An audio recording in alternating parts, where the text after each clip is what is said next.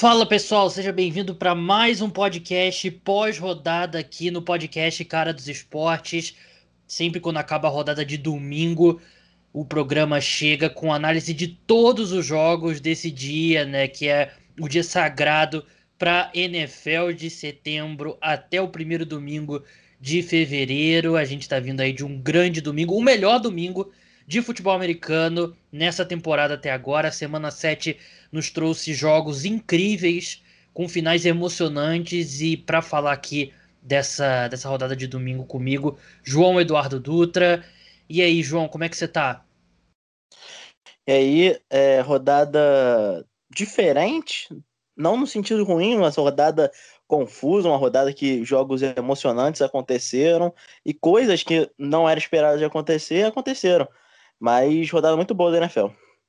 Verdade. Para mim foi a melhor rodada da temporada agora, né? E, e esse sentimento esse sentimento basicamente era o que reinava no Twitter, né? Todo mundo muito feliz com a qualidade dos jogos que a gente pôde ver. Então não vamos enrolar muito não, vamos direto para os jogos. Vamos começar pelo jogo entre duas equipes invictas, Pittsburgh Steelers contra Tennessee Titans, os dois 5 e 0 na temporada. Esse jogo que deveria ter acontecido anteriormente foi adiado pelo surto de Covid no Tennessee Titans, no Tennessee Titans, desculpa. Os Steelers chegaram a abrir 27 a 7 com 10 minutos para o fim do terceiro quarto, mas os Titans voltaram na partida após uma interceptação lançada por Big Ben.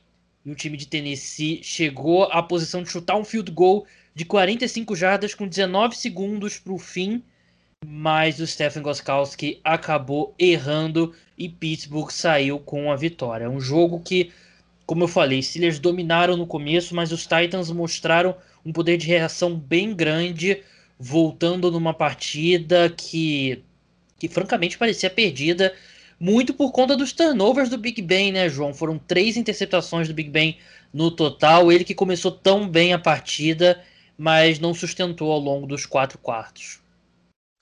Verdade, o Big Ben teve até um lance a la Mahomes no começo da partida, onde é que ele, ele dá um passe sem olhar para onde é que tá jogando. Ele não, não dá um passe, ele joga a bola pro, pro alto e um recebedor pega.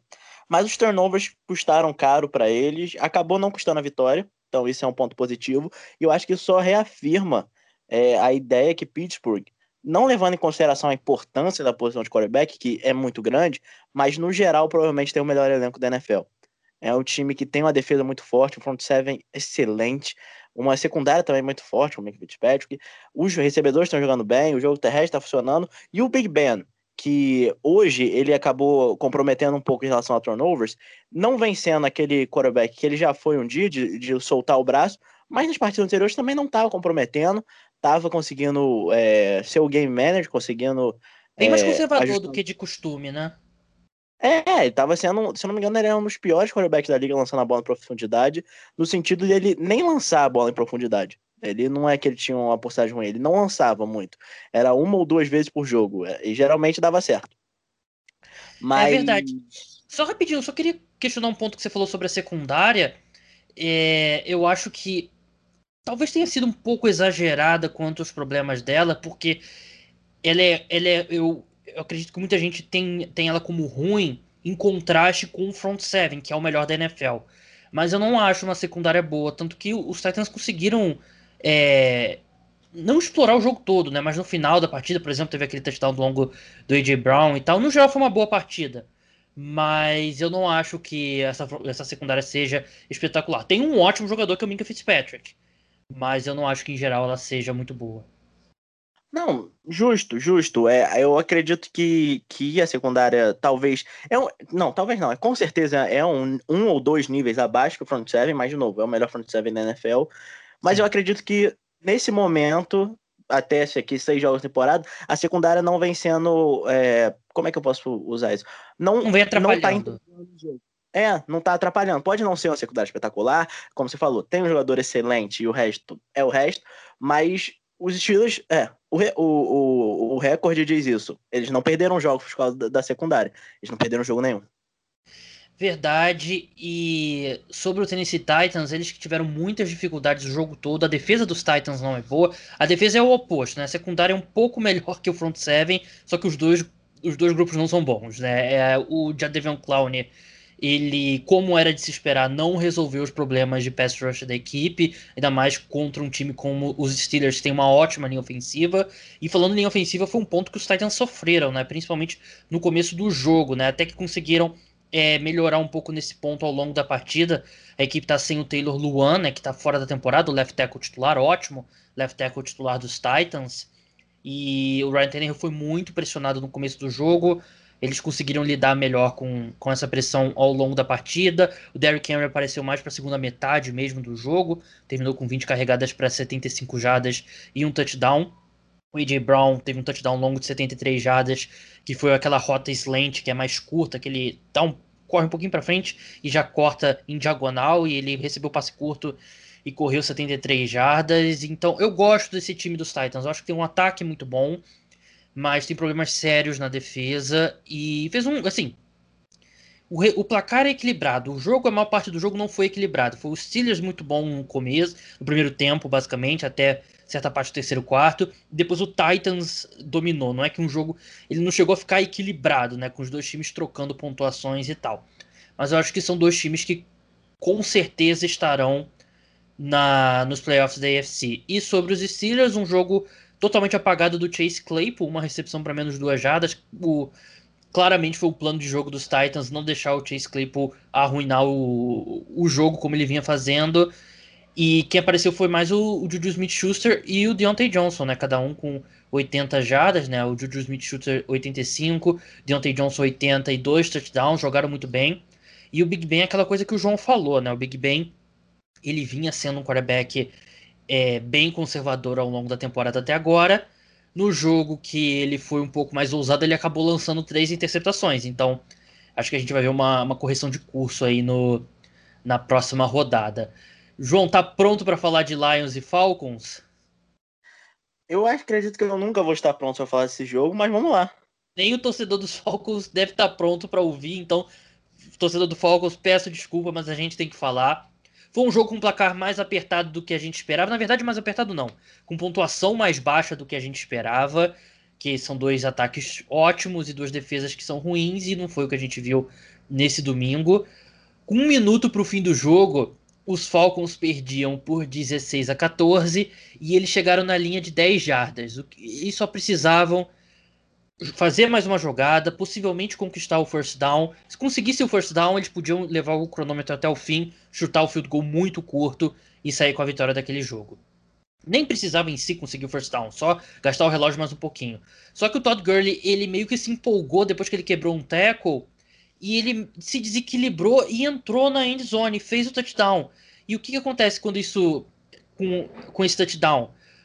Os Falcons viraram para 22 a 16, só que agora os Lions recebem a bola com um minuto para o fim e com a chance de virar o jogo com um touchdown, né? Se eles fizessem o certo, que era eh, só mais uma jogada, conseguir o first down ali, gastar o relógio, chuta o field goal, vence o jogo e o ataque de Detroit nunca mais pega a bola. Mas os Lions tiveram uma chance, Detroit aproveitou e com 3 segundos para o fim do jogo, Matthew Stafford encontrou o TJ Hawkinson para o touchdown da vitória e é inacreditável. É, João, eu acho que não é exagero falar que tem franquias que na sua história não tem uma das derrotas que o Falcon sofreu contra Lions, contra o Cowboys e contra os Bears. Tudo, cada uma foi diferente, mas foi basicamente o mesmo enredo geral que é o Falcons encontrou nova forma de perder um jogo que estava na mão deles. Isso porque a gente não tá nem machucando o torcedor dos Falcons de verdade citando aquele fatídico jogo, né? Aquele é, fatídico Eu tô, tô, cercando aqui nessa temporada, porque é um absurdo um time ter três temporadas como essa. E assim, a gente tá tentando explicar o que é inexplicável. Não tem como racionalizar o que aconteceu nesses três jogos contra os Falcons. É, eu, eu acredito que o Gabriel também, a gente é um cara que a gente somos. A gente, tem gente na internet que vai chamar a gente nerd de futebol americano, porque a gente valoriza analytics, status, é, não valoriza tanto o jogo terrestre, mas tem coisas que vão além disso. São coisas que eu não consigo explicar, o Gabriel não consegue explicar, tem coisas que são de uma franquia. O Atlanta Falcons parece que tá na cabeça deles. Parece que não é o jogador, não é o técnico, tanto é que o técnico já foi demitido, é alguma coisa que tem ali no time em si. Não sei se é uniforme, também não é uniforme, trocaram já. É mas é uma coisa que tem, é uma coisa que tem num time, é a característica do time. Eu lembro muito disso, acho que o Gabriel vai lembrar também, na época que o, o LeBron James estava no Cleveland, na segunda Sim. passagem, e o Toronto Raptors sempre, não importava qual era a situação, o Toronto Raptors podia ser o primeiro time da conferência, podia ser o favorito, o LeBron James era dono deles mentalmente. E não podia, e não acontecia nada. O LeBron James sempre eliminava eles nos playoffs. O Atlanta Falcons parece que é isso. Parece que sempre que o time tem uma, uma vantagem na mão, eles sabem que eles vão perder. Então eles tentam fazer tudo para não perder. E quando você joga para não perder, o que geralmente acontece é que você perde, amigo.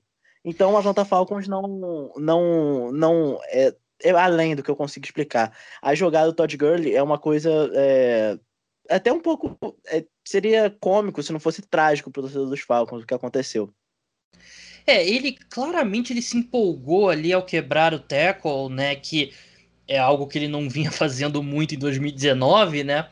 Mas, assim, não dá para colocar. É, é, difícil você colocar uma derrota 100% num único jogador. Mas o Todd Gurley é o mais perto disso, né? Porque ele deveria ter caído naquele tackle e os Falcons provavelmente vencem aquele jogo, né? E, e ao contrário, deu chance para o Detroit Lions voltar na partida. O que eles conseguiram, méritos para o Detroit Lions, que não fez uma grande partida. Nenhum dos dois times teve grande atuação no ataque, mas o Matthew Stafford mostrou mais uma vez por que, que é um dos quarterbacks mais subestimados na NFL, comandando aquele drive fantástico, que não foi pouca coisa, né? Em um minuto, você marchar o campo todo e conseguir o touchdown com 3 segundos pro final da partida. E ainda teve aquele lance no final que ele completou o passo pro Kenny Golladay, com faltava ali 3 segundos, os Lions correram ali para fazer o spike, só que aí a arbitragem foi rever a jogada para ver se é, tinha sido recepção ou não. Os Lions fizeram o spike rapidinho depois da revisão e conseguiram o touchdown. Vitória importante para o Detroit Lions. Agora 3 e 3 está vivo na temporada. Kenny Golladay teve um grande jogo, seis recepções para 114 jardas, um dos melhores wide receivers da NFL. Agora saudável, jogando muito bem. Vamos seguir agora para um confronto de divisão da NFC Sul. O Carolina Panthers contra o New Orleans Saints. Saints venceram pelo placar de 27 a 24. Partida bem equilibrada entre esses dois rivais de divisão. Os Panthers tiveram a oportunidade de empatar o jogo na campanha final, mas o Terry Bridgewater sofreu um sec que colocou o time numa quarta para 19. E aí Carolina resolveu chutar um field goal de 65 jardas, que seria o mais longo da história e levaria os Panthers e os Saints para a prorrogação mas por centímetros a bola não entrou. E não é exagero, né, João? Não sei se você viu o replay que tem da câmera ali de baixo. Foram literalmente centímetros que o, o, o Joe Sly não se tornou o dono do field goal mais longo da história da NFL. Verdade, centímetros, o belo chute. É, os Panthers tiveram Acho que o melhor chute, o melhor field goal da história que não entrou, eu diria. Provavelmente, provavelmente. É... Aí é... é aquela coisa que não é culpa do kicker, é um. É, um... é quase uma Hail Mary de chute. Um Sim. chute de 65 jardas. É, quase entrou e eu acredito que me surpreende o início da temporada do Carolina Panthers. Não sei mais se é início, né? Já é semana 7. Então, é, não sei se mais se conta como início, mas os Panthers batalharam com o New Orleans Saints, que era a princípio o melhor time da divisão. E os Panthers, que era cotado como um dos piores times da NFL, mas não. É, batalharam mesmo, é, tiveram chance de ganhar esse jogo, de pelo menos empatar. E com o jogo terrestre não sendo um fator, não é o Christian McCaffrey não sendo um fator porque ele tá machucado.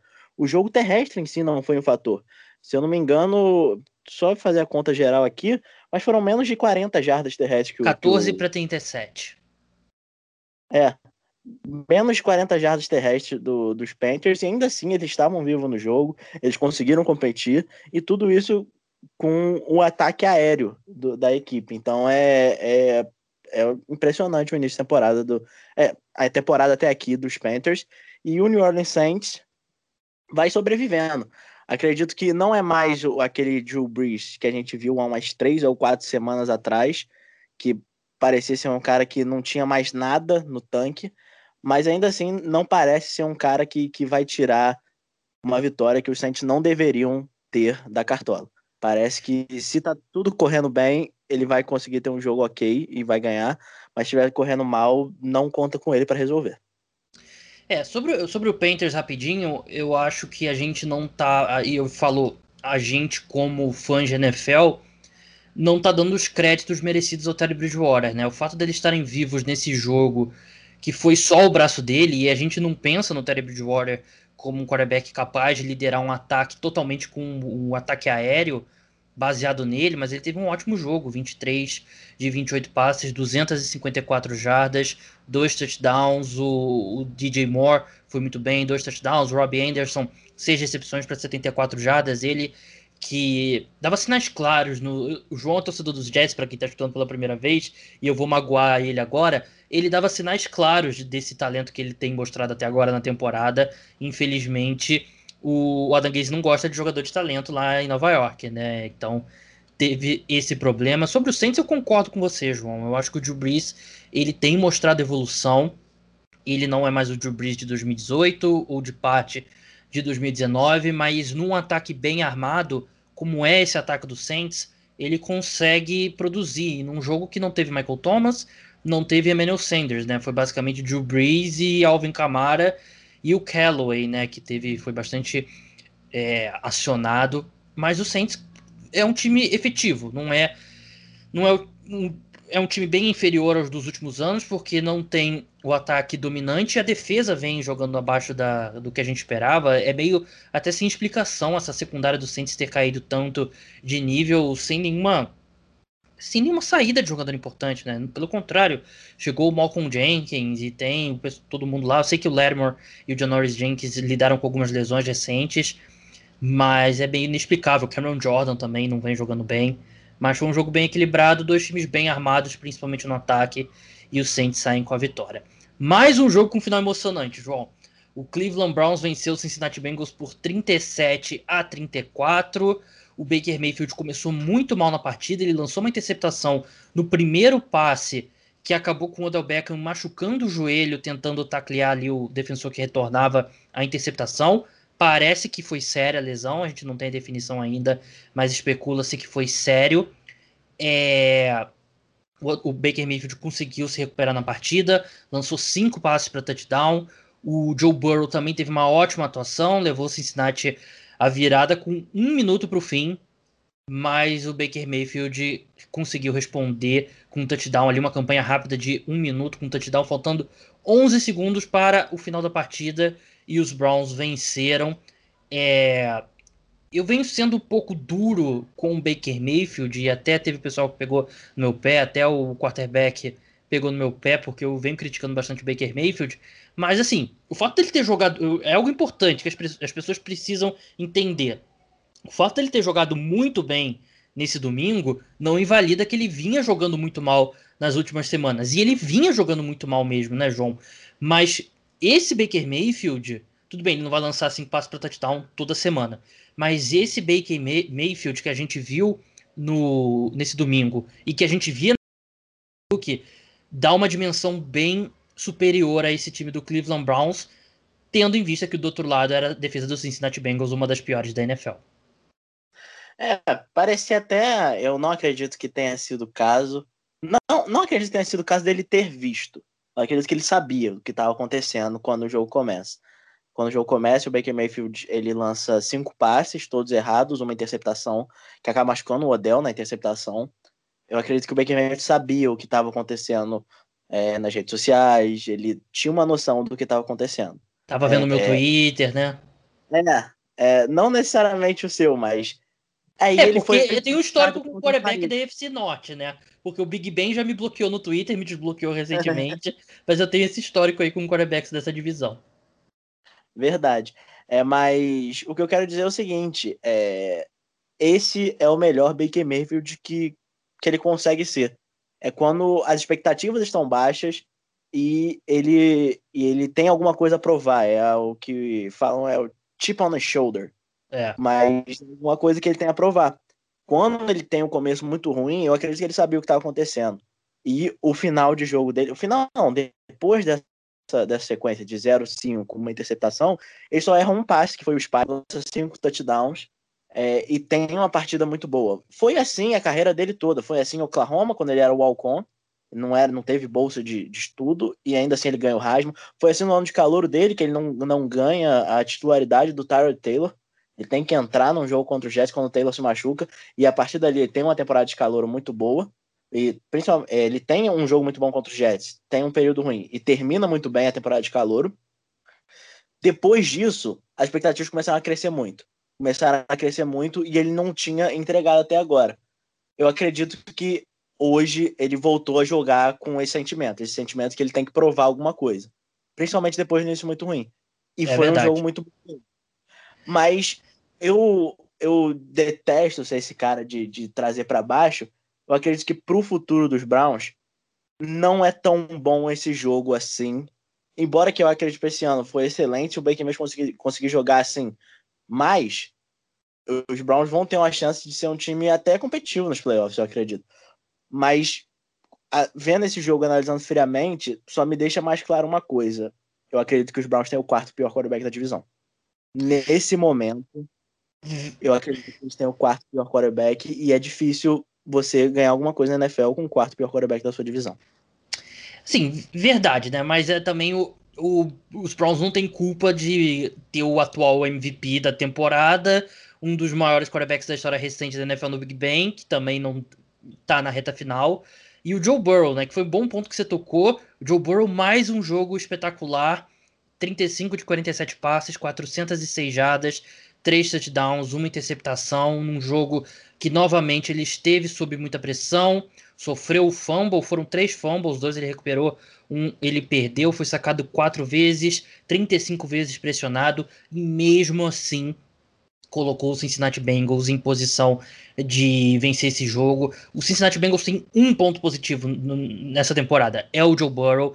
Ele vem jogando tudo que você espera de uma primeira escolha geral e acho que considerando que não teve off-season, ele supera as minhas expectativas e a, a defesa dos Browns ela é, é, até um pouco parecida com a dos Steelers que a gente comentou agora. Ela tem um front seven muito bom, e a secundária não é tão boa. E ele conseguiu suportar essa pressão, tentou 47 passes e conseguiu encontrar seus alvos, conseguiu botar esse time numa posição de vencer o jogo, né? Teve uma boa conexão com o Tyler Boyd, o AJ Green pela segunda rodada seguida, os dois estão se entendendo melhor. O T. Higgins teve um touchdown muito bonito. Então o Joe Burrow dá muitos sinais positivos. Os Bengals têm muitos problemas, tem muita coisa para consertar. E eu não sei se vai ser o Zach Taylor que verá a maior parte da carreira do Joe Burrow.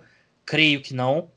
Mas, é, é assim, você sair de uma temporada com o Joe Burrow apresentando o que ele está apresentando até agora, é uma temporada bem sucedida para o Cincinnati Bengals. Vamos continuar aqui nos jogos do primeiro horário, né, da janela das 14 horas, horário de Brasília. Vamos falar de Green Bay Packers e Houston Texans. Os Packers venceram com facilidade, 35 a 20, depois de um jogo que eles foram muito mal contra o Tampa Bay Buccaneers. É, é, bom voltar a jogar bem, né, João? E eles definitivamente fizeram isso. Aaron Rodgers teve quatro passes para touchdown. O jogo, o Devontae Adams teve um jogo absurdo, 13 recepções para 196 jardas e dois touchdowns mas não tira um pouco a nossa pulga atrás da orelha dos Packers, que vinha no calendário fácil, atropelando todo mundo, pegou um grande time e foi atropelado. Agora os Texans também atropelaram os Texans, que também não é um bom time. É, é aquela coisa. O que aconteceu na semana passada vai ficar com os Packers até os playoffs, até eventualmente, possivelmente, eles enfrentaram os Buccaneers de novo, porque aquilo foi é um carimbo na temporada dos Packers não é uma derrota, é um carimbo. O Tampa Bay Buccaneers acabou com os Packers. Eles, tiver, eles mostraram como você faz para os Packers não serem um time efetivo. E foi o que aconteceu. Aí você enfrenta o Houston Texans, que não conseguiu fazer nada do que, o, que os Bucks conseguiram fazer contra os Packers. Então, Aaron Rodgers teve um grande jogo, o Devontae Adams teve um grande jogo. Eu acredito que... É, eu lembro que eu fiz um podcast com você há umas semanas atrás, que a gente falou sobre um jogo do Baltimore Ravens, logo depois da semana que eles perderam para os Chiefs, Sim. Que era nada que o Baltimore Ravens fizesse naquele jogo. É, isso. Nada que, o, que os Ravens fizessem naquele jogo iria pagar o que aconteceu contra o Chiefs. Mas era uma chance para pelo menos eles darem a levantada na moral. O que os Ravens não fizeram. Eles ganharam, mas ganharam é, não arriscando muito. Se não me engano, foi até uma margem pequena. 30 15, menos... se não me engano. É, os Packers, pelo menos, fizeram isso. A margem nem foi tão pequena assim, mas eu me lembro que o Lamar Jackson não lançou muito a bola, ele correu Sim. mais e, e, e, foi isso. Os Packers, pelo menos, fizeram isso, eu acredito. Eles é, usaram esse... esse... jogo. Não vai apagar o que aconteceu semana é. passada, nada vai. Mas pelo menos levantaram a moral da equipe. É, esse placar também é um pouco enganoso, né? Os Packers jogaram muito bem. Eu acho que, assim, a gente tem que fatorar ali o adversário, que não é principalmente na defesa, não é uma boa defesa, mas os Packers fizeram o que um time bom faz contra uma defesa ruim. Jogaram muito bem, botaram 35 pontos no placar e o Packers é um time bom. Eu acho que o jogo, da forma como aconteceu contra os Bucks, se encaminhou de uma forma que virou um atropelo, mas eu não acho que o Tampa Bay Buccaneers é muito superior ao Green Bay Packers. Eu acredito que os dois estão ali no grupo de melhores times da NFL, mas é, é exatamente isso que o João falou, né? Até eles vencerem um grande time, ou o próprio Bucks de novo, sempre vai ficar essa, essa pulga atrás da orelha.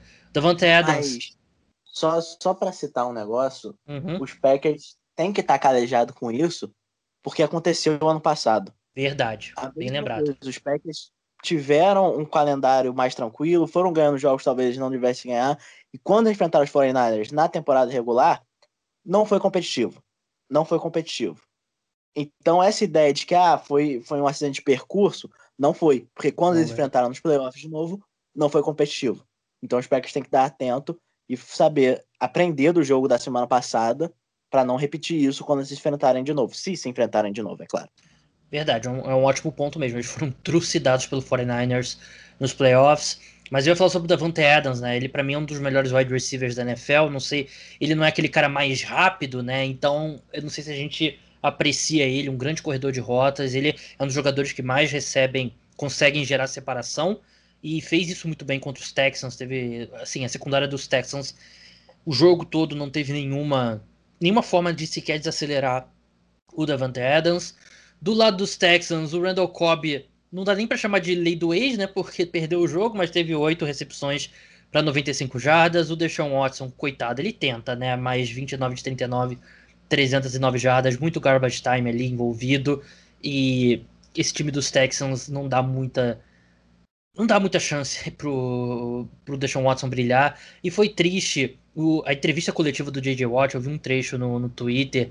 Ele completamente derrotado. E, assim, se você acompanha a NFL, com certeza você gosta do J.J. Watt e, e vê ele dessa forma.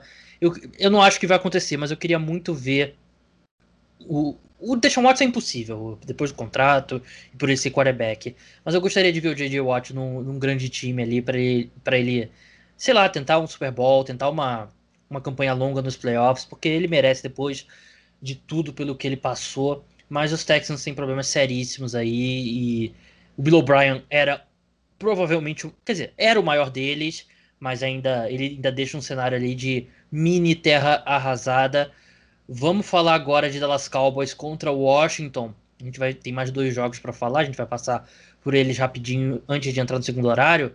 Mas o Cowboys é uma coisa bizarra. É... E assim, tudo bem, os Cowboys vinham perdendo jogos com o Dak Prescott. Mas você olha esses jogos, você assiste esses jogos, e eles são o exemplo ali de dicionário de da diferença que ter um grande quarterback faz, né? E eu tuitei sobre isso, eu falei, o, o que o Cowboys é um, é um exemplo da, do que, que um quarterback top 12 na NFL faz com esse time. E o Dak Prescott, ele, eu, eu botei top 12 porque ele, em geral, ele gira por ali, né? Na temporada, ele vinha jogando muito acima disso. Mas esse time do Dallas Cowboys não tem qualquer chance de, de fazer nada bem nesse time, com problemas da linha ofensiva. O Ezekiel Elliott desaprendeu a jogar, não tem por que afunilar a bola nele, porque ele não tem condições, sofrendo fumbles e cometendo muitos erros, drops e tal. Um, um dos drops terminou em interceptação do Andy Dalton. E tem a defesa que está caminhando para ser uma das piores da história da NFL. O time que mais cedeu pontos por jogo na história da NFL foi o Baltimore Colts de 81, com 33,6 pontos, se eu não me engano. E os Cowboys antes de hoje, eu não fiz a conta depois, mas antes desse domingo, eles estavam cedendo 36,3. A pergunta que eu te faço, João, a gente, a gente tem que encerrar esse assunto Dallas, né? E depois a gente vai falar de Washington, torcedor do, do futebol team. O Dallas com Andy Dalton, com a linha ofensiva desse jeito, seria nível New York Jets? Não. Não seria. Mas é um time ruim. É um time bem ruim de futebol americano. É o segundo pior time é. da NFL nesse momento, né? Sim, é, dos times profissionais provavelmente seria o pior. Uhum. Mas é, é um time bem ruim, é um time que nesse momento não tem nada, nada que você possa olhar e falar, ah, isso é ok. Não. Com, quando o deck Prescott estava tava em, tava em campo, o time era ruim. Não vamos também passar para falar que ah, eles estavam jogando bem. Estavam jogando bem ofensivamente em parte de jogos. Estavam sendo Teve competitivos, muito... pelo menos. É, em partes. Teve alguns jogos que, que teve muito ponto de garbage time, muito, muito ponto quando a partida tá. Por exemplo, a partida contra os Browns.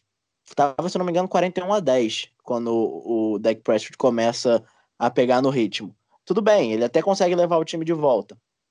Mas ele tem que pegar no ritmo antes mas ainda assim era tinha alguma coisa que estava correndo bem. Agora não tem nada, o time não pega, pega no ritmo em nenhum momento e é um ataque inoperante contra uma defesa mais inoperante ainda. Então é, é o, a, o time do Washington, quase falei Redskins, o, hum. o Washington Football Team, que nem de longe é algo que se possa parecer como um ataque operante, fez o que quis com, com o Dallas Cowboys, pelo menos no primeiro tempo. Antônio Gibson jogou muito bem, Terry McLaurin jogou muito bem. O Kyle Allen, Kyle Allen teve uma hum. partida muito boa.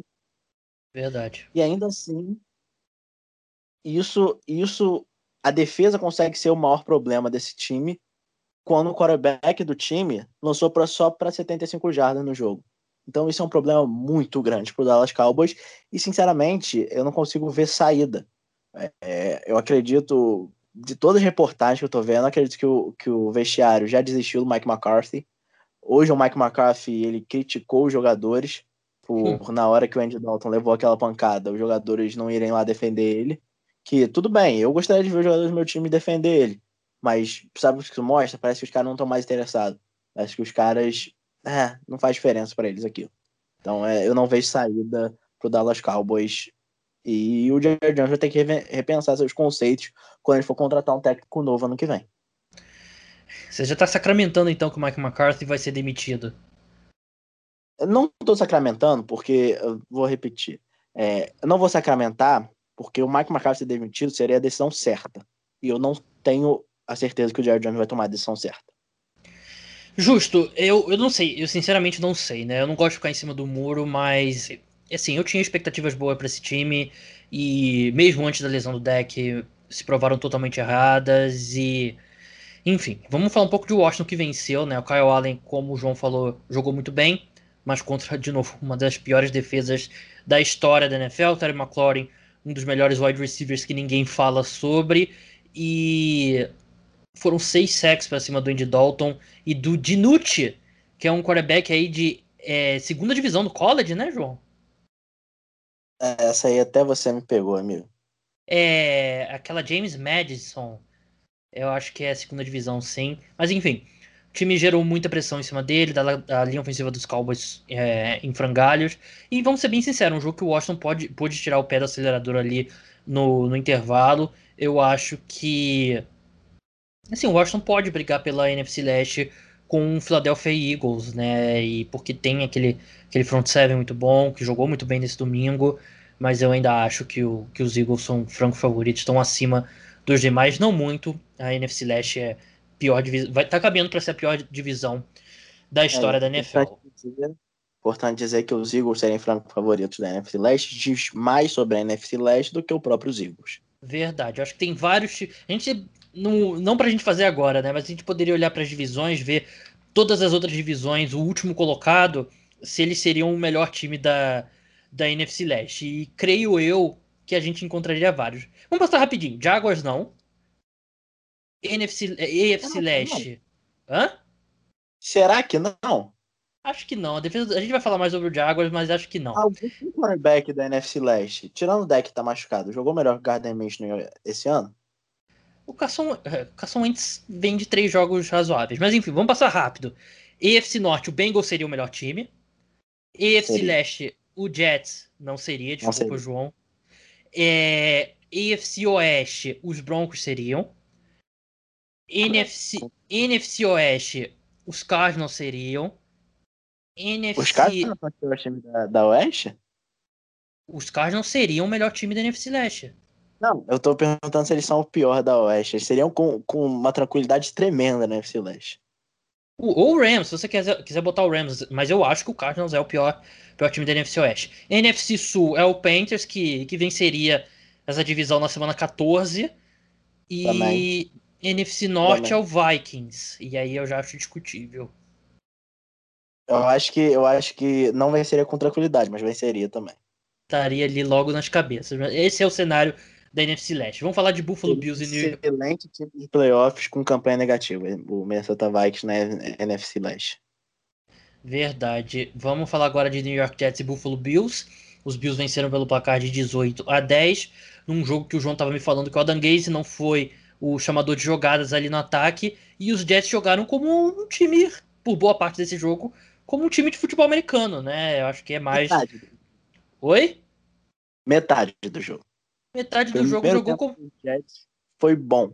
Foi pela primeira vez em algum tempo o, o torcedor do Jets terminou um tempo de jogo e falou: Ah, foi ok isso. Eu não assisti agora 30 minutos de futebol horrível. Foi um bom primeiro tempo. É, eu tô, eu tô falando dos Jets porque eu sei que se eu colocar o João para falar dos Jets agora, a gente vai ficar aqui uns 15 minutos parado nesse jogo. Mas jogou como time de futebol americano profissional, segundo tempo veio tudo por água abaixo.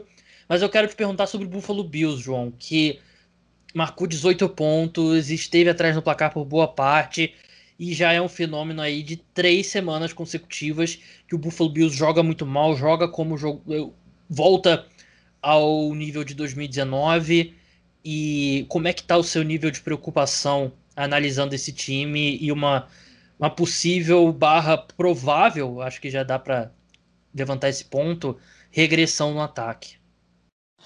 É, o ataque não é mais o mesmo. É, levando em consideração até dois jogos contra o mesmo time, que foi o New York Jets. É, na primeira semana, um ataque muito mais explosivo, é um ataque que, embora o Josh Allen corresse bem com a bola, e sofresse fumbles, mas ainda assim tinha outras saídas. Tinha o jogo aéreo muito forte com o Stephon Diggs, tinha outras saídas. Hoje não foi isso. Hoje, basicamente, quando o jogo estava competitivo, o time dependeu de Josh Allen correr com a bola e do Cole Beasley. E o Cole Beasley conseguiu fazer algumas coisas no jogo intermediário. Fora isso, o Josh Allen não conseguiu fazer é, o jogo acontecer. É, ele acertou alguns passes até bonitos para o Tyler Croft ou para o Stephon Diggs, mas passes que ele deveria acertar, passes bonitos, passes que a defesa dos Jets é, falhou e deixou o recebedor sozinho. Fora isso, ele não conseguiu explorar uma defesa muito fraca que foi a dos Jets. Ele só conseguia quando a defesa dos Jets entregava na mão dele. Aqui, meu filho, o cornerback caiu no chão, lança a bola agora. Então, é, fora isso, ele não conseguiu fazer. Eles vencem um time do New York Jets sem anotar nenhum touchdown. Foram seis field goals do, do Buffalo Bills. É, o, o kicker ainda errou dois, então poderia ter sido oito field goals. Mas é, não conseguiram entrar na endzone numa defesa muito frágil, como é a do New York Jets. Então é um nível de preocupação muito grande.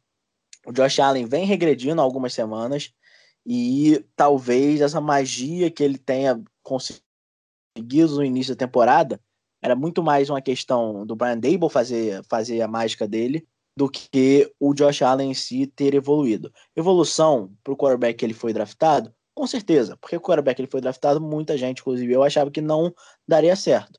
Ele já deu semi-certo, mas é, essa história que o pessoal falou que ele tá na briga para MVP até a quarta semana é bem loucura. É, ele ser o titular dos Bills entrando na terceira temporada dele já superou as minhas expectativas no draft, né? Mas eu acho preocupante mesmo o, o desempenho que ele vem tendo nas últimas três semanas. Vamos passar para a segunda, para a janela do segundo horário e vamos começar pelo. Eu, vocês talvez acham. Acho que tem gente que pensa que eu exagero um pouco nas hipérboles às vezes, e pode ser que às vezes eu seja um pouco culpado disso mesmo, mas foi o, pior jogo que eu vi o New England Patriots fazer na minha vida, né? E a minha vida inteira eu tive o New England Patriots do Tom Brady. Não é mais Tom Brady, é o Cam Newton e ele jogou pessimamente, assim, não tem não tem adjetivos negativos o suficiente para descrever a atuação do Cam Newton. Ele jogou tão mal ou pior quanto na semana passada contra os Broncos e tudo bem. Ele vem de Covid, é um ponto a ser ressaltado, mas não justifica tudo. Não justifica 9 de 15 passes, 98 jardas aéreas e 3 interceptações. E ele nem correndo com a bola ele foi muito mal, 5 corregadas apenas para 19 jardas. E os 49ers atropelaram os Patriots com o Kyle Shanahan ainda fazendo o possível e o impossível para esconder o Jimmy Garoppolo, né? Ele que ele mesmo lançou duas interceptações, uma delas foi um, basicamente ali um, um Hail Mary no final do jogo, não conta muito, mas é o time que tem o melhor ataque terrestre da NFL, tem um ataque terrestre muito criativo e tem um esquema fantástico. Hoje o Kyle Shanahan, para mim, se eu tivesse que escolher um head coach da NFL para comandar o meu ataque, seria o Kyle Shanahan, até na frente do, do Andy Reid. Mas é um time que tira a pressão de cima do seu quarterback e fez uma ótima partida, 33 a 6. A, de, a defesa dos Patriots tem problemas também, não é apenas o ataque, né? A defesa, a gente tá bem documentado quantidade de jogador que optou por não jogar esse ano, mas ainda assim uma defesa que deixa a desejar. A secundária não jogou bem, o, Bedão Ayuk e o Debo Samuel é, produziram bastante pelo ar. E assim, é um sinal de alerta, bem sinal de alerta, para ser ligado para os Patriots, João, porque nesse momento, o que a gente viu nas últimas duas semanas não é um time que chega nos playoffs. É, os Patriots é, regrediram bastante nas últimas duas semanas. Tudo bem, teve o Rapidinho, eu tenho uma, eu ia falar sobre a minha teoria, eu acabei não falando. É, eu acho que pela primeira vez em muito tempo o ataque dos Patriots foi uma novidade e deu muito certo nas primeiras semanas. Mas aí, conforme foi passando o tempo, os times tinham mais informação e eles estão encontrando mais formas de desacelerar o Cam Newton, ainda mais um Cam Newton voltando de Covid. Você acha que pode ser um dos fatores? Acredito que sim, acredito que sim. Acredito que, o, que nas primeiras semanas a novidade do ataque, o Ken Newton voltar a jogar bola, é, jogar futebol americano no nível alto, foi muito legal. Mas é, acredito que o Ken Newton é um quarterback que hoje em dia, principalmente, ele precisa de muito esforço para jogar a posição de quarterback. Eu não digo nem esforço físico, embora ele tenha, porque ele corre muito com a bola. Hoje nem tanto, mas ele tem isso, mas ele é um cara que aparentemente as mecânicas dele de lançar a bola estão meio quebradas. Então ele joga bem quando está se esforçando muito, focado para não deixar essa mecânica quebrada dele. Então ele consegue ter uma mecânica melhor. Quando ele está menos concentrado ou ele está precisando é, ganhar o jogo, tá, é, ou aconteceu como foi o caso de hoje, vem de um surto de Covid, onde ele não pôde treinar muito, parece que ele dá uma regredida muito forte. Ele volta a ser aquele quarterback do seu último ano em Carolina. Eu me lembro o último jogo dele em Carolina, que foi aquele contra o Tampa Bay Buccaneers. Foi um negócio. É, que teve até um negócio do raio, que, tive, que tiveram que sair sim, de campo. Sim, sim. Foi até um pouco triste ver ele em campo ali. Era um negócio que é, você olhar e falar assim, cara não tem condição de jogar. Tem alguma coisa errada com, com o braço dele. Então, é, é tem alguns momentos do Cam Newton que lembram isso. Então ele tem que estar muito focado para dar certo. E eu acredito que essas últimas semanas ele não conseguiu estar assim. Vai depender muito de quanto o Josh McDaniels vai conseguir recuperar ele. Vai depender muito de quanto ele vai conseguir dar um spin novo nesse ataque. Para ver se os Patriots conseguem é, alguma coisa em relação à pós-temporada. Acredito que o Buffalo Bills é claramente favorito na divisão. É... Mas também tem muitos problemas. Tem muitos problemas. É, e os Patriots tem uma chance de ganhar a divisão, mas também tem uma chance no wildcard.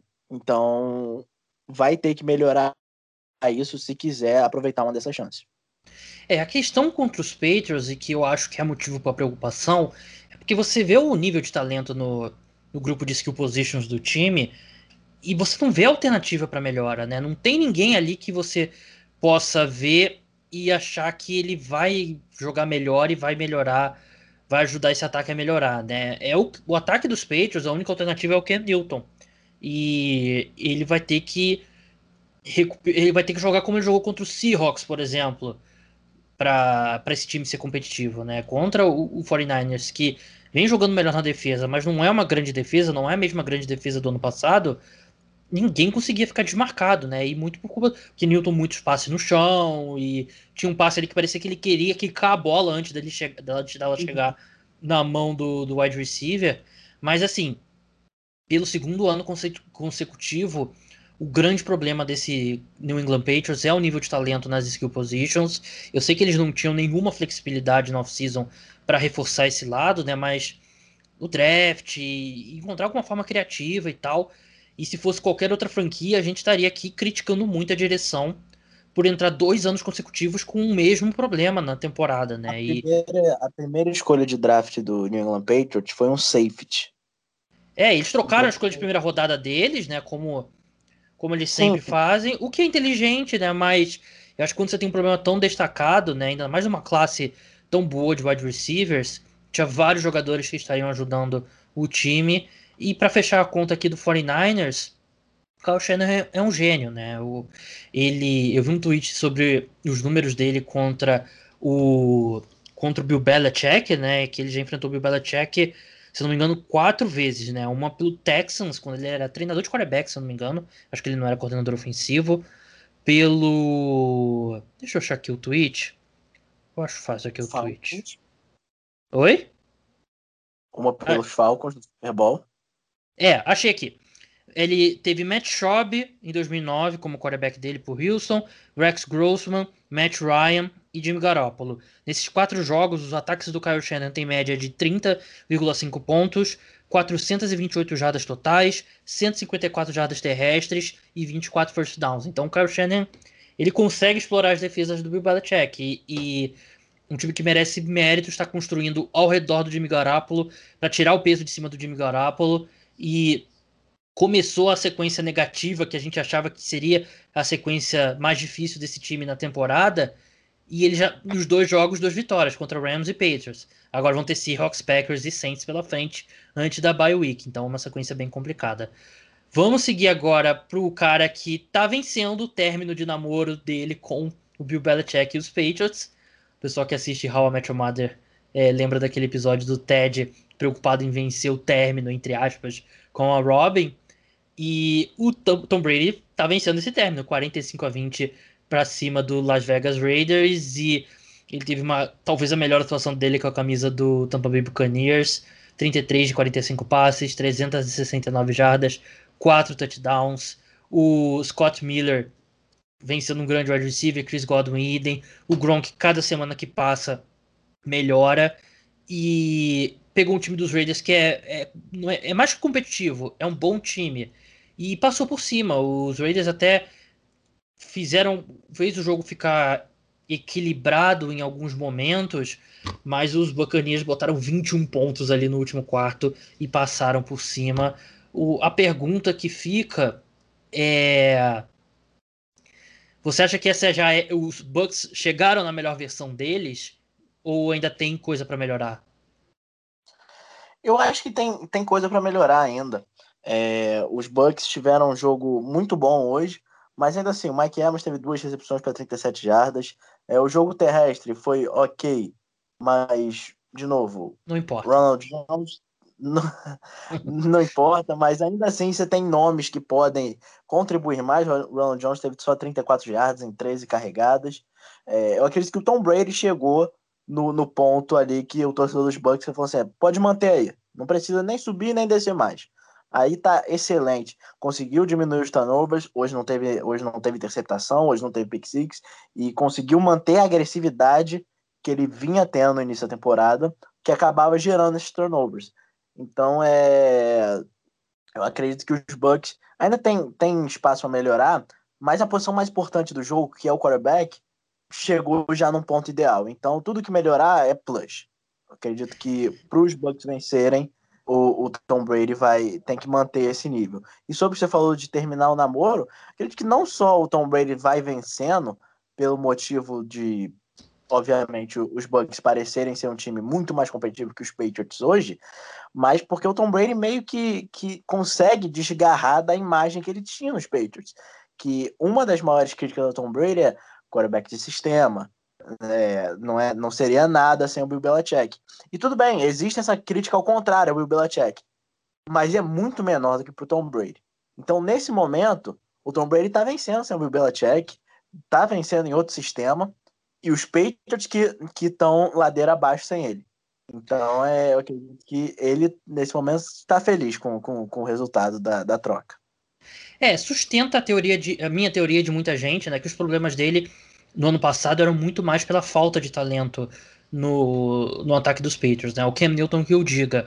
E, e ele tem sido um dos melhores quarterbacks passando a bola mais de 20 jardas, João. Algo que a gente nunca esperaria, né? A gente achava que eu achava pelo menos que ele seria um, um quarterback muito bom, mas eu não esperava que ele seria um dos quarterbacks mais eficientes passando a bola longa, né? E as faltas que vinham sendo um grande problema também, além dos turnovers, quatro faltas para 20 jardas, depois de um jogo na semana passada que eles não tiveram nenhuma falta. Então, o time do Tampa Bay Buccaneers realmente está encontrando um nível muito bom.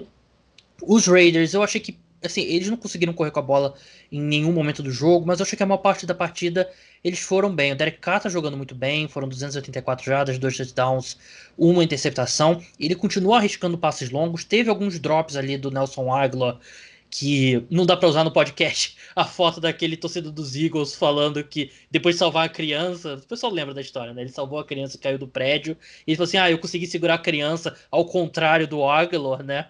Mas uhum. O Henry Huggs, ele teve um passe longo que ele recebeu.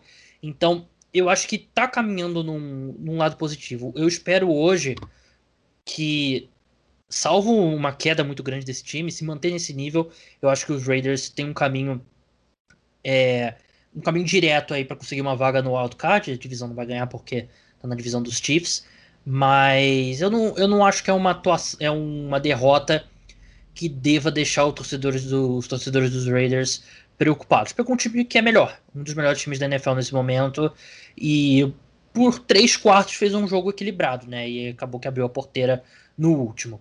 Falando em Kansas City Chiefs, os Chiefs venceram Denver Broncos 43 a 16, debaixo de muita neve, que em nenhum momento desacelerou o Patrick Mahomes. O Drew Locke, que acho que os números dele contra os Patriots foram piores do que a atuação dele realmente foi, mas os números ruins dele nesse jogo traduzem bem, não foi uma boa partida do Drew Locke, e eu acho que é até um pouco frustrante para a torcida dos Broncos, João, que parece que o Drew Locke ele sofreu mais com a neve em Denver do que o visitante Patrick Mahomes. Verdade, é. O Drew Locke é, é bom contextualizar isso, né? Porque a gente tem a noção, ah, ele estava na casa dele. Não. Drew Locke era quarterback de Missouri, é, interior. Eu acredito que é bem diferente em relação a isso. Eu acredito que ele não está acostumado a jogar na neve. Vem de lesão, é segunda partida dele depois da lesão é, e enfrentou o melhor time da NFL. É, você falou que ah, a neve não desacelerou o Patrick Mahomes. Eu acho que foi o contrário. O Patrick Mahomes nem precisou acelerar nesse jogo. Você tem. O Patrick Mahomes é tão claramente o melhor quarterback da NFL que para um time vencer os Chiefs, eles têm que diminuir o ritmo dele. É, como os Chargers diminuíram e quase venceram, como o, os Raiders diminuíram e quase venceram. Hoje nem precisou acelerar o Patrick Mahomes. A defesa jogou muito bem, o jogo terrestre foi muito bem. O Patrick Mahomes passou a bola menos de 25 vezes. Ele teve 15 passes completos no jogo, lançou para 200 jardas. Hoje em dia, isso na minha cabeça não faz sentido nenhum o Patrick Mahomes lançar para menos de 350 jardas em um jogo.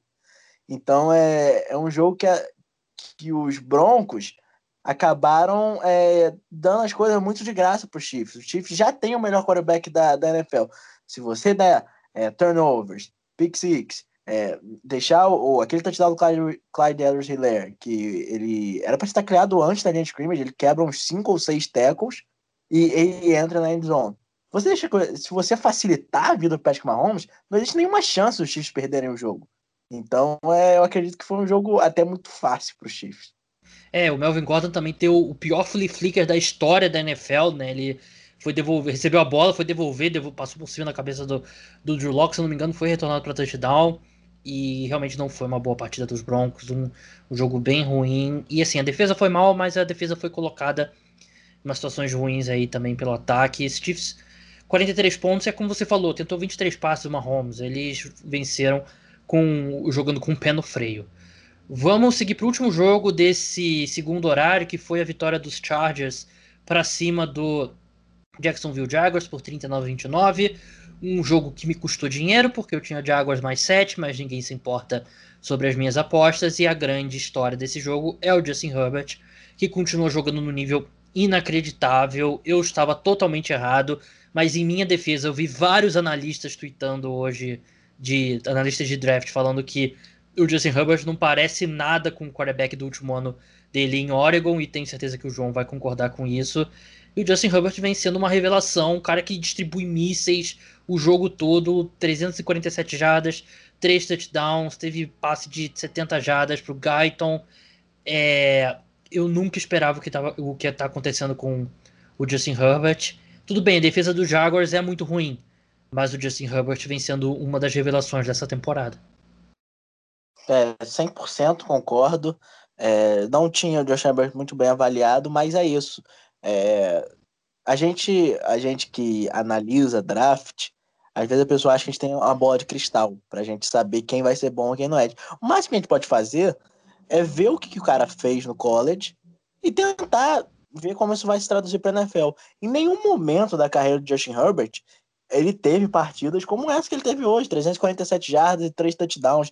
Sempre foi um cara muito é, mais conservador, um cara. O, o, ataque de Oregon era completamente baseado no jogo terrestre. Tanto é que você tem, você tem caras como o CJ Verdell, que vai sair ano que vem, o Penny Sewell, que é um tackle excelente, que é muito bem visto no jogo terrestre também. Então é. O Josh Herbert parece outro cara. Ele vem mostrando uma face que ele não tinha no college. E, e vem jogando muito bem, vem sendo um destaque da temporada. Acredito que é, é uma das melhores duplas de, de, de quarterback calouro a jogarem na NFL. Há muito tempo que eu não vejo dois quarterbacks calouro, no seu ano de calor, jogarem tão bem quanto Justin Herbert e Joe Burrow vem jogando esse ano. A é de Tree e Andrew Luck.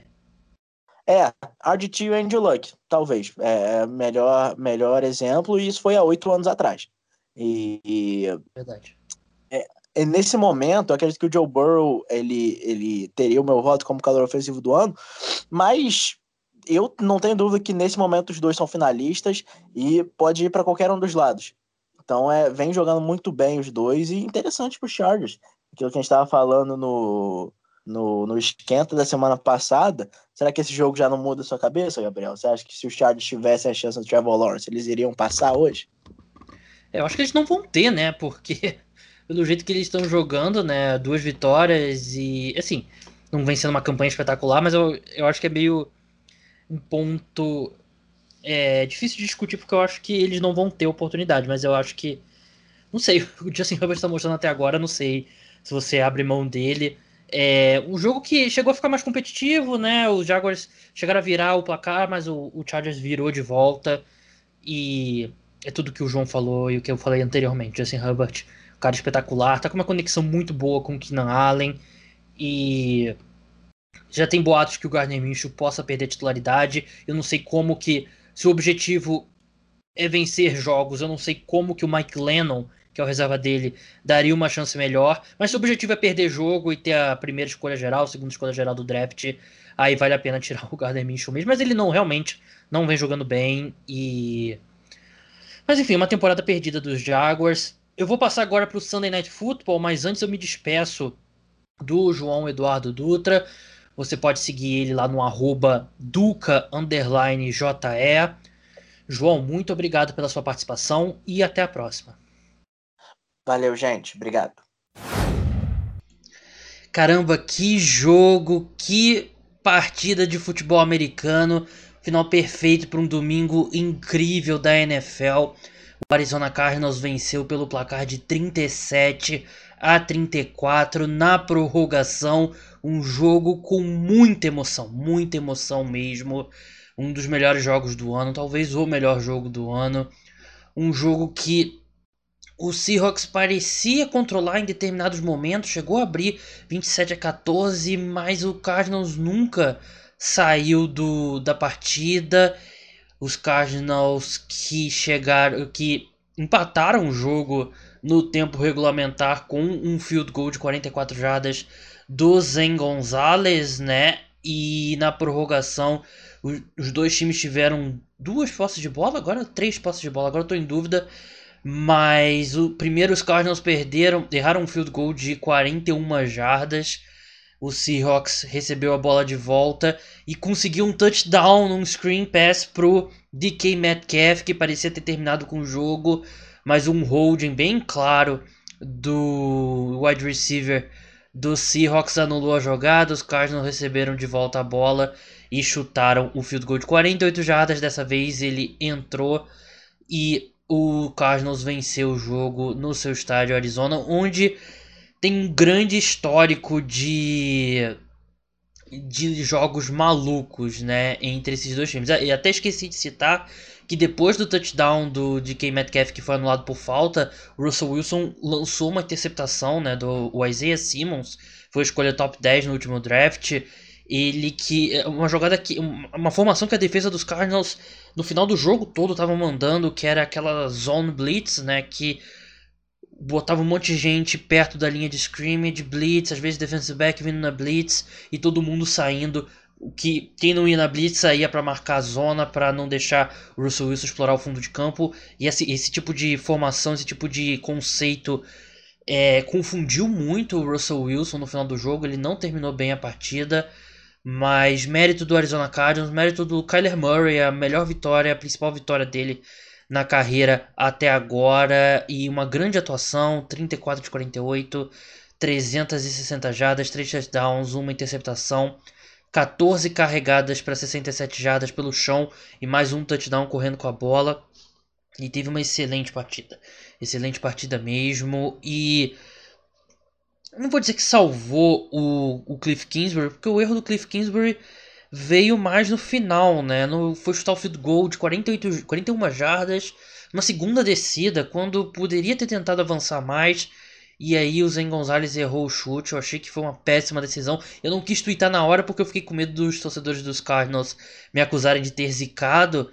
Mas foi uma péssima decisão que acabou. Não. Acabou que muito pouca gente vai lembrar porque os Cardinals venceram esse jogo, né? E venceram porque o Kyler Murray teve uma grande partida e venceram. A defesa cedeu 34 pontos, mas no final, como eu expliquei, né, o que, que eles começaram a fazer e deu muito certo, né? No final do jogo, os Cardinals conseguiram encontrar uma uma alternativa para tentar parar o Russell Wilson e ele que lançou acabou com três interceptações lançadas nesse jogo e todas elas a culpa do Russell Wilson, jogadas ruins, não foi uma boa. Ele jogou é porque com as três interceptações é difícil, né? Porque o, o Seahawks ele moveu a bola, ele teve bons passes e tal, mas foram três erros bem pesados e um deles poderia ter sido uma pick six, não fosse acho que o maior feito de habilidade atlética que eu já vi na num campo de futebol americano, aquele Aquela perseguição do DK Metcalf ao Buda Baker para conseguir o tackle antes dele, do Buda Baker entrar na endzone foi um negócio de outro mundo. Mostra o DK Metcalf é um dos melhores atletas vivos hoje. Um, um cara, questão de habilidade atlética, o DK Metcalf ele tá no 0,00001% dos seres humanos que já viveram nessa terra. Ele alcançou 36,4 km por hora nessa nessa corrida. Ele que não é nenhum. Ele não é nenhum. Assim, ele é grande pra caramba, né? Você não espera que um cara tão grande vá ser tão rápido, né? Ele tem 1,93m e 104kg. E para efeito de comparação, eu busquei aqui no Google agora o Usain Bolt. Ele, a maior velocidade que ele já alcançou na, na vida Não sei se isso aqui tá certo, né? Mas. 27 milhas, que dá 43 km por hora, 6 km a menos que o, o, o DK a mais que o DK Metcalf. Não sei se esse número está correto, foi o primeiro resultado que eu encontrei aqui no Google.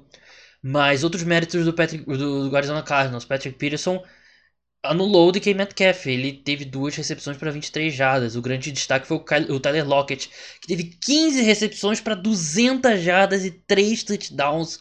O negócio de outro mundo mesmo, a atuação do wide receiver do Seahawks. Mas o Seahawks perdeu, primeiro por causa das interceptações do Russell Wilson, acho que é o principal motivo.